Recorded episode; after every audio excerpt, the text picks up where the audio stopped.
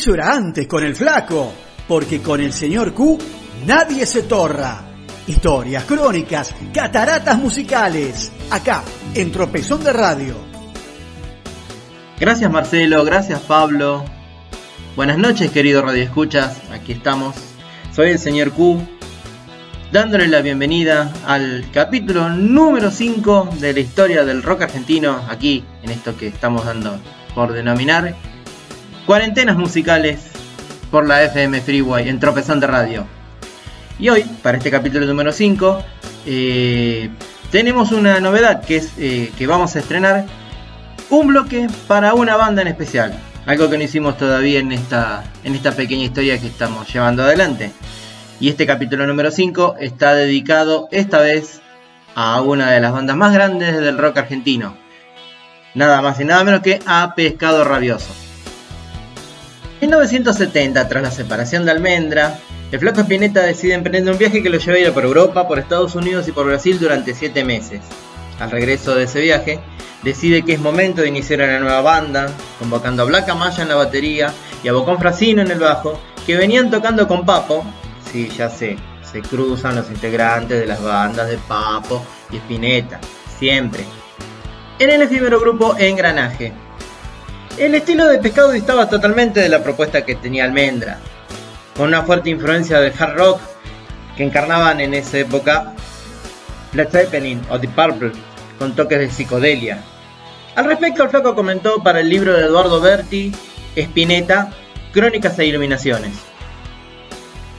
Yo quería hacer un grupo más violento, una música aún más violenta que el segundo disco de Almendra. Con Pescado intenté romper la ternura y el eje sensible de Almendra. Había partido de una música esencialmente ciudadana, tanguera, con reflejos de bossa nova, con aires de jazz e influencia de Piazzolla. Y ahora me rebelaba contra eso creando riffs. Creo que fue una etapa medio punk. Si bien arrancaron como trío, a principios de 1972 se incorporaba el tecladista Carlos Cutaya. Y en septiembre de ese año ingresaron a los estudios Fonalex a grabar su primer disco, Desatormentándonos. Y de ese disco vamos a escuchar el blues de Chris. Cansado de gritar con Chris, mi mente está colgada como un árbol. Cansado de luchar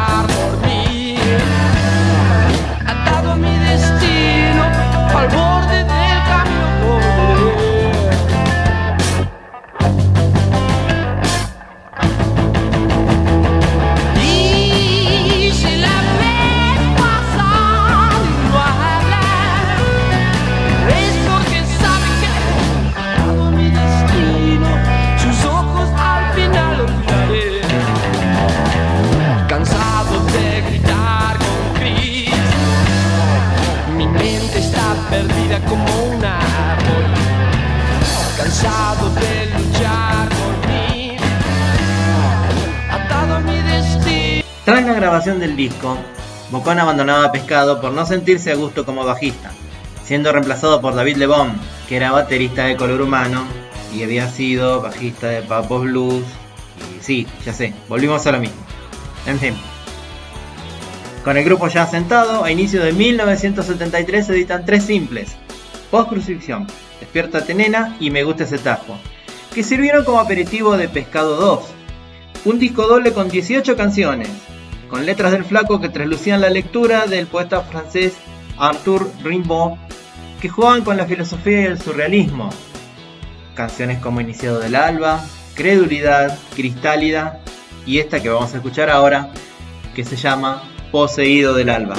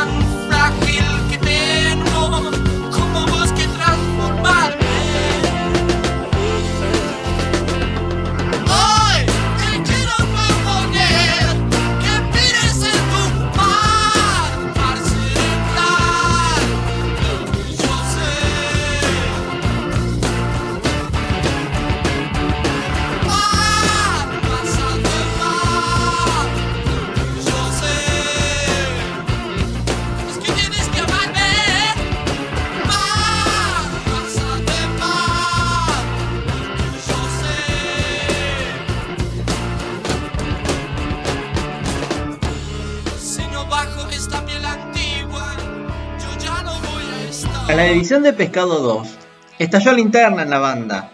El flaco buscaba encarar un estilo más lírico y complejo, mientras que los demás integrantes pretendían seguir con el blues y el hard rock. Moraleja, los tres abandonaron la banda. Lo cuenta Black Maya. Él empezó a perfilarse para otro lugar, una mano más arreglada, tipo lo que después fue invisible. A lo último, escribía un tema y yo no lo entendía. Estaba leyendo mucho Artaud, Rimbaud. Primero se fue Kutaya, después David y después yo. El flaco se quedó solo, sentado en una butaca de la sala Planeta. Se sintió abandonado porque yo quería seguir tocando con pescado y me dijo que no iba a tocar nunca más conmigo. Como se quedó solo y quedaba pendiente grabar un disco más con micrófono, grabó Artaud, con los temas que tenía para Pescado Rabioso. Cuando escuché Artaud me quería matar. Así las cosas, Luis entró a estudios con su hermano Gustavo y los ex Almendra, Rodolfo García y Emilio del Guercio a grabar su primer disco solista, pero no tan solista.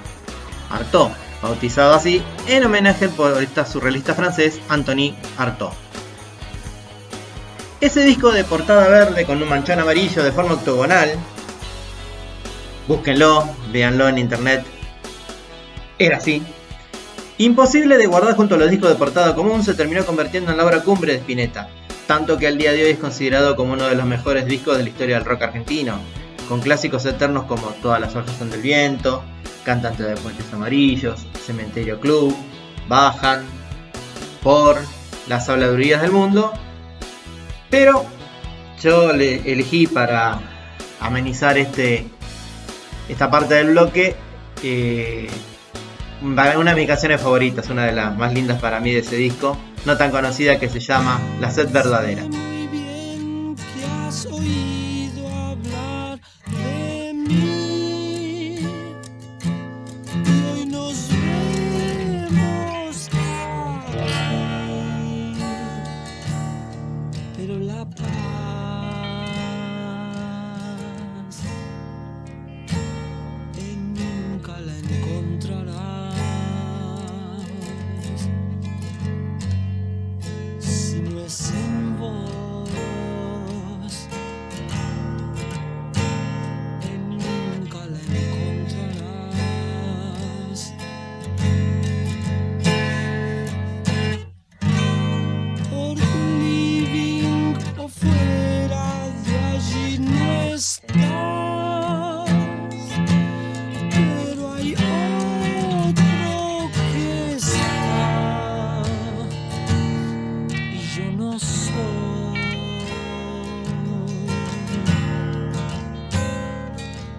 Solo te hablo desde aquí. Él debe ser la música que nunca hiciste. Pescado Rabioso solo se reunió una sola vez, en 2009, para el recital de Spinetti y las bandas eternas, ahí en Cancha de Vélez. Esa noche interpretaron Poseído del Alba, Hola Dulce Viento, Serpiente Viaja por la Sal, Despiértate Nena, Me Gusta ese Tajo, Post Crucifixión y cerraron con una preciosa versión eléctrica de Credulidad.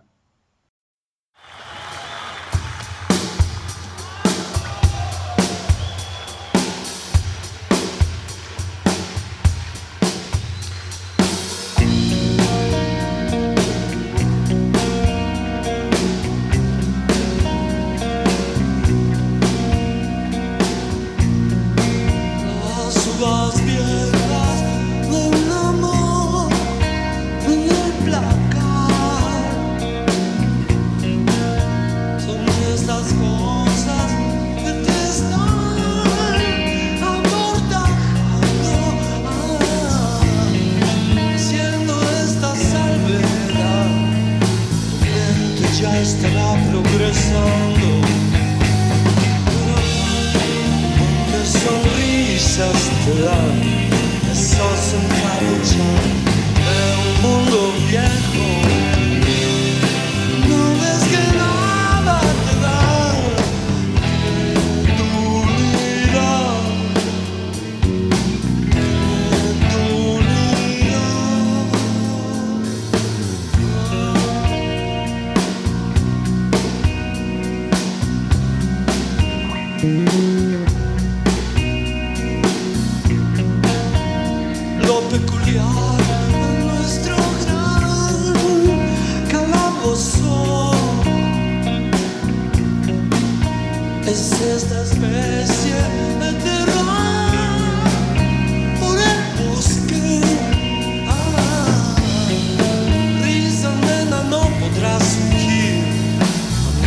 Skręty el árbol es la verdad Es por tu ya lo sabe Hoy tú subas más.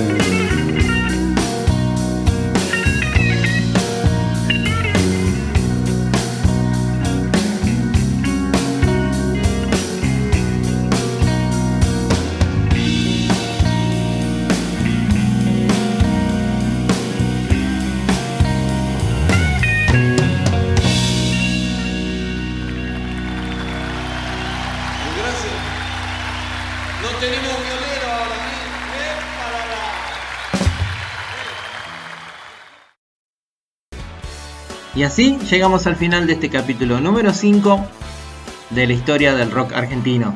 Queridos amigos, los saluda el señor Q. Hasta todos los momentos. Sigan cuidándose y seguiremos con más historia del rock argentino aquí en las cataratas musicales. Besito. Recalculando. Nada casual. Los martes en la Freeway, tropezón de radio. GPS donde la única zona peligrosa son esos que te disfrazan las mentiras.